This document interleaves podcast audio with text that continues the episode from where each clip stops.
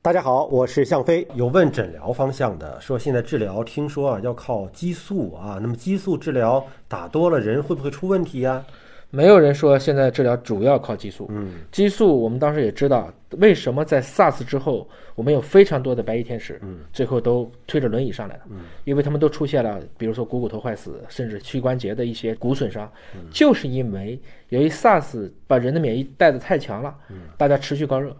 那高热就要打糖皮质激素让它退烧，打着打着这个量用的太大了，最后因为激素会使这些骨病变，